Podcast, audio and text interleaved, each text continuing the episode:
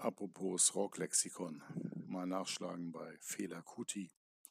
Mein Bandkollege Uli rief an, hatte einen interessanten Job für mich. Fela Kuti und Ginger Baker sollten abends zusammen in der Berliner Philharmonie auftreten. Am Nachmittag gab es eine Presseparty in Joe's Bierhaus und ich durfte die Fotos machen. Der nigerianische Afrobeat-Superstar kam mit großem Gefolge. Er hatte, schätze ich, 27 Frauen dabei, plus Nachkommenschaft und sonstige Verwandte. Musiker natürlich auch. Ginger erschien ohne Verwandtschaft und selbst auch nicht. Er spielte abends auch nicht wie angekündigt mit Fehler, sondern vor ihm. Da hatte es wohl Stress zwischen den beiden gegeben. Ginger begann mit einem langen Drum-Solo. Ich fotografierte ihn dabei und später auch Fehler mit Band und Tänzerinnen.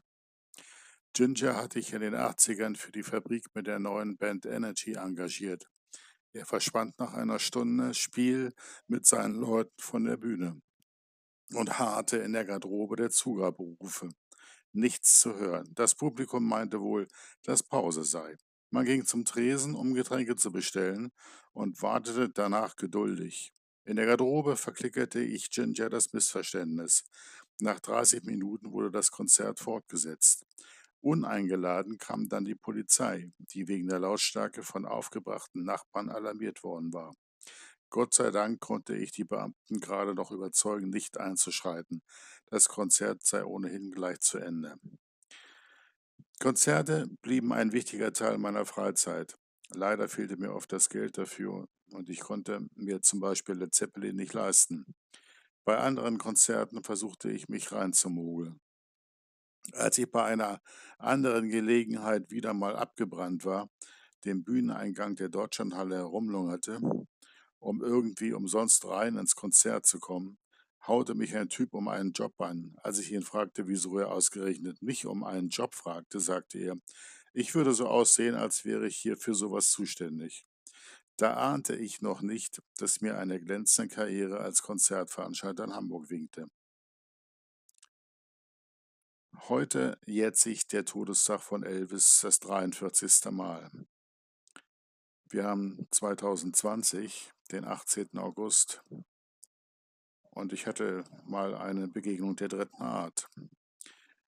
In Peter Janels Musikshop war ich als Aushilfe beschäftigt. Ich half im Verkauf und sortierte Ware in die Regale.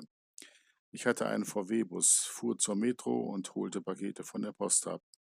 Einmal fand eine Produktpräsentation einer Gitarrenverstärkerfirma statt, mit dem Elvis Presley-Gitarristen James Burton. Ich war wenig beeindruckt, weil Elvis mich nie interessiert hatte und den Gitarristen kannte ich auch nicht.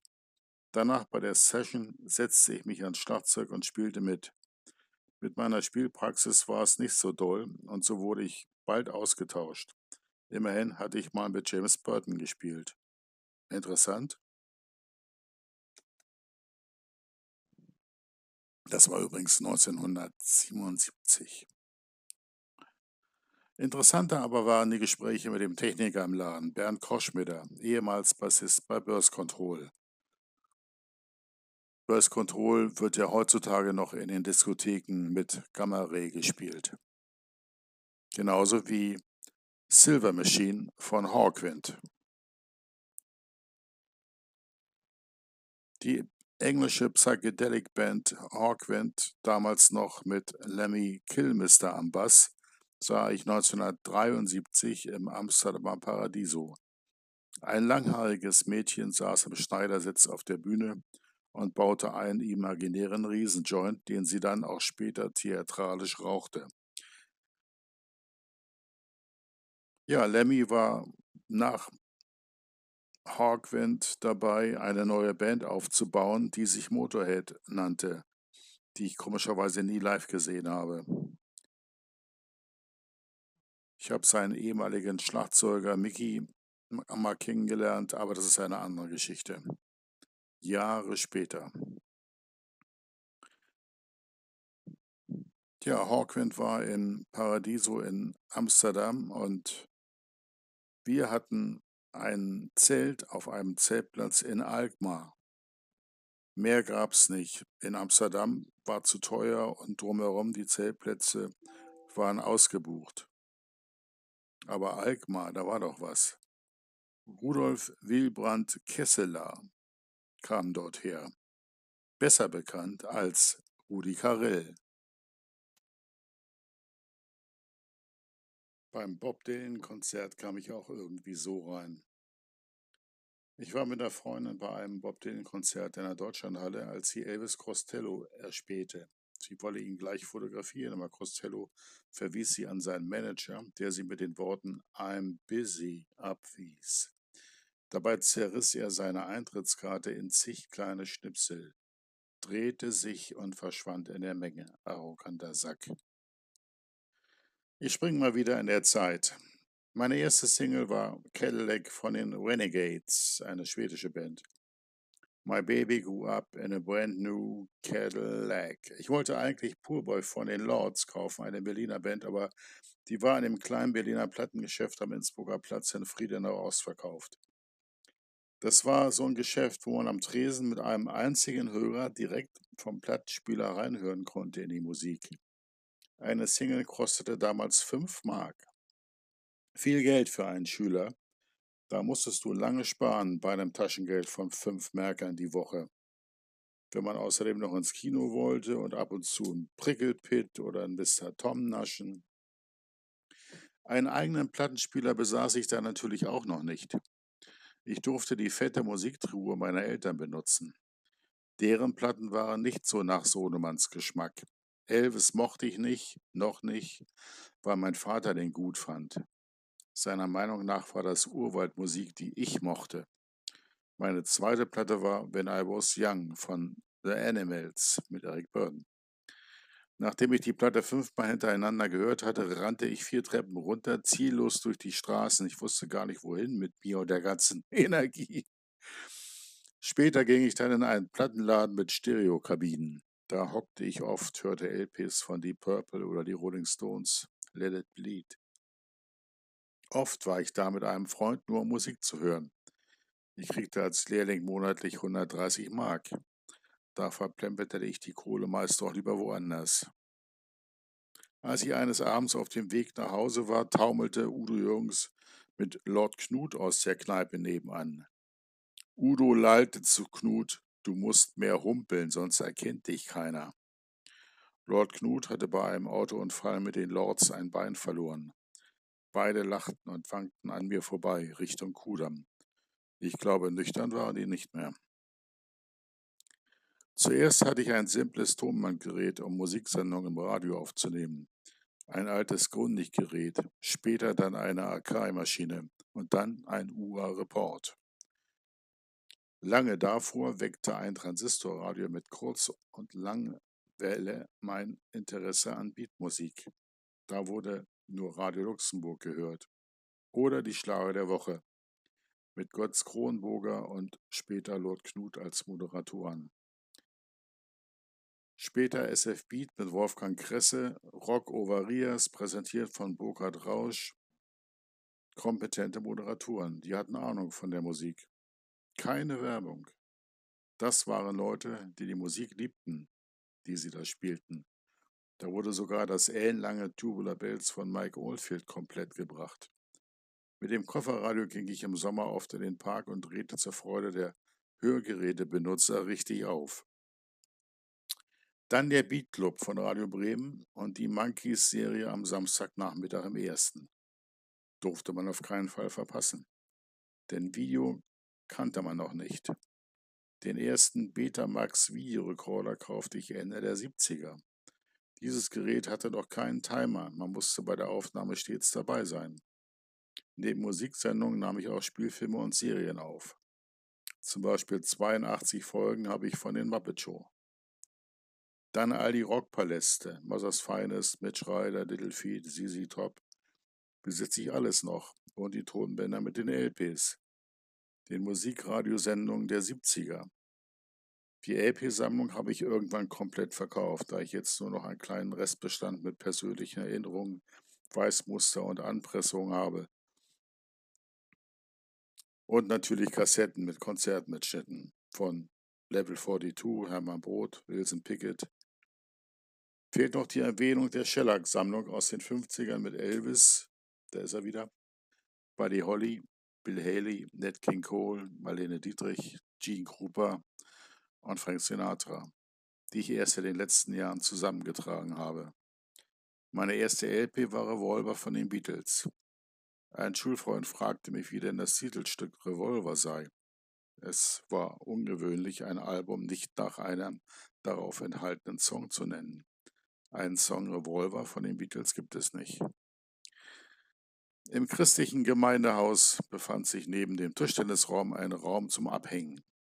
Ein Plattenspieler stand da mit genau einer einzigen LP. Abbey Road. Jeder, der reinkam, sagte, oh schön, Abbey Road. Und wenn die Platte abgespielt war, legte man die Nadel wieder rauf. Das ging den ganzen Abend so. Die Konzerte waren vergleichsweise billig, wenn man die heutigen Eintrittspreise als Vergleich nimmt. Die ersten Konzertbesuche kosteten um die 10 D-Mark. Das sind heute 5 Euro. Trotzdem ließen wir uns öfters was einfallen, um günstig reinzukommen. Ich habe noch ein Ticket von damals vom 17. September 71, Deutschlandhalle John Mayall. 10 D-Mark Eintrittspreis. Bei John Mayall sammelten wir die Kartenabschnitte vor der Kasse ein und versuchten sie wieder zusammenzukleben. Mit dem bloßen Auge nicht zu erkennen, aber wenn man mit der Hand drüber strich, fühlte man das mitunter schon. Einer von uns hatte die Technik wirklich perfekt raus. Bald aber wurden die Tickets fälschungssicherer, die Abreiser aufmerksamer, sodass der Aufwand sich nicht mehr lohnte. Eine geklebte Karte von 71 habe ich noch. Am 13.06. spielte Man, Alex's Corner, Atomic Rooster und Status Quo im Schwabpalast. Einer von unserer Gang kannte jemanden vom Einlass, weshalb wir schnell durchgewunken wurden. Jedenfalls brauchten wir unsere Fake-Karten nicht. Beim völlig ausverkauften Jimi Hendrix-Konzert half nur noch Bestechung. Der Ordner bekam 20 D-Mark und ließ uns drei Schnorrer durch einen Seiteneingang rein. Oben im Rang waren noch Plätze frei. Wer ahnte da schon, dass es Jimmys vorletztes Konzert sein würde? Danach noch ein Gig auf Fehmarn und zwei Wochen später war finito. Seinen Tourneebetreuer damals, Gerd Augustin, lernte ich Jahre später durch seinen Cousin Hans Riebe kennen. Wir besuchten ihn in seinem Haus in Bremen. Gerd wusste eine Menge über Hendrix zu erzählen und über Patrick Gammon, Pianist von Ike Tina Turner. Duopartner von Tommy Fuchsberger bei Petto. Da hatte er eine ganze Kammer voll mit Stücken der Erinnerung, Fotos etc. Interessant auch Geschichten über die Arbeit mit Armand Dül. Sein Buch Der Pater des Krautrock ist sehr empfehlenswert. Genauso wie Klartext voll daneben von ihm und Olaf Kübler.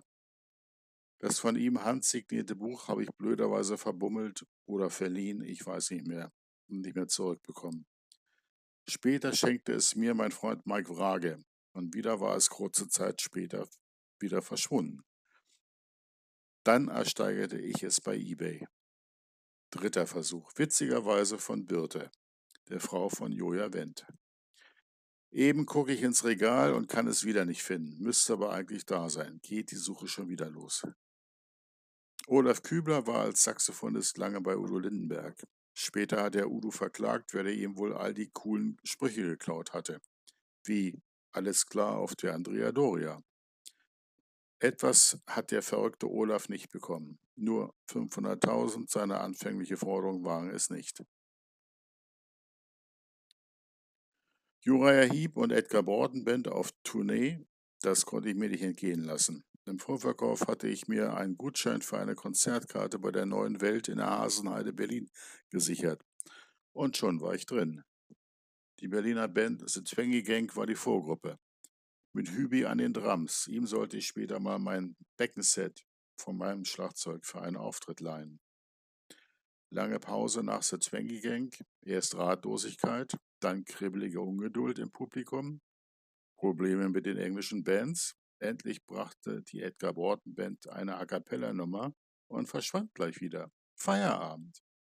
Grund, die Anlage war nicht rechtzeitig in Berlin angekommen. Uriah Heep tauchte erst gar nicht auf. Sowas passierte früher öfters mal, dass Bands Probleme hatten, sich und ihren Kram über die Grenze durch die DDR zu kriegen. Gewaltiger Unmut, lautstark machten wir unseren Ärger Luft, bis einige Catcher auf der Bühne auftauchten und uns mit ihren Muskelspielen klarmachten, dass die Veranstaltung jetzt beendet sei. Ich ging enttäuscht nach Hause und wusste, dass mir das mit dem Gutschein nicht noch einmal passieren würde. Wenn ich den gegen ein Ticket eingetauscht hätte, wäre eine Reklamation verbunden mit Rückerstattung möglich gewesen. Mein Lehrlingsgehalt war nämlich nicht so üppig, was man nicht oft genug wiederholen kann. Als Uriah Heep Jahrhunderte später in Stuttgart spielte und der kleinwüchsige Stuttgarter Tourneeveranstalter Henning Tögel sie zuvor besuchen wollte, klopfte er an die Garderobentür. Tür geht auf und nach einigen Sekunden wieder zu. Henning Tögel, abgehärtet durch jahrelange Tourerfahrung, klopft erneut und wieder wurde geöffnet. Diesmal nahm man ihn zum Glück wahr. Der Gitarrist Big Box meinte allerdings nur, Oh, I'm sorry, but Snow White is not in und schloss prustend die Tür wieder zu. Uriah Heep fand das witzig, Hennig, mit dem ich später einige Male zu tun hatte, weniger. In den 60ern und frühen 70ern gab es nicht annähernd so viele Informationsmöglichkeiten über Musik wie heute. Im Radio nur wenige Sendungen zum Thema Pop-Rock, im TV nur den Beat Club und dann war da natürlich die Bravo. Erst in den 70ern kamen mehr Zeitschriften wie Sounds Musikexpress, Pop und da und außerdem Riebes Fachblatt sei hier gerne mit erwähnt. Im TV war später nur noch der WDR Rockpalast mit seinen Live-Sendungen innovativ. Unvergessen wie Albrecht Metzger, der Moderator, in der Garderobe nach kurzem beeindruckenden Gekniedel auf der Slide-Gitarre von Lowell George, dem Gitarristen von Little Feet, diesen fragte, ob das Instrument schwer zu spielen sei. Ja, Albrecht Metzger war auch Kunde bei Montanus aktuell am Kudamm, wo ich ihn mal mit Mr. Rockpalast ansprach, was er genervt überhörte. Immer wieder Überraschungen. Auch in Discos spielten damals Bands wie The Pretty Things im Big Eden. Und in der Dachluke waren Ashra Tempel noch mit Klaus Schulze am Schlagzeug, ohne Technik-Schickimicki. Also keine Synthesizer. Und in kleineren Dissos gab es progressivere Musik von Platte oder Band zu hören. In der Tube brachten sie mal das komplette Pink Floyd-Konzert vom gleichen Abend aus der Deutschlandhalle. Ein zweites Mal über die mega großen Boxen. Im Milli Vanilli unter anderem Titel von Alan Parsons Tales of Mystery and Imagination und progressive Songs wie Inagada wieder auf die Ohren. Bevor ich ins Schwärmen gerate, beende ich das jetzt. Ich selbst legte dann im Softrock-Café auf. Viermal die Woche, immer ab 22 Uhr. Gegen 4 Uhr wurde es nochmal richtig voll, weil alle anderen Diskos Feierabend machten. Teilweise ging es bis morgens um 9. Dann übernahm ein anderer DJ bis mittags. Frühclubs gab es schon in den 70ern. Als ich schon in Hamburg lebte, ging ich wieder mal hin und klingelte. Neuer Name, anderes Personal. Die Türsteherin blickte meinen Kumpel und mich kurz an. Heute ist geschlossene Gesellschaft und schloss die Tür.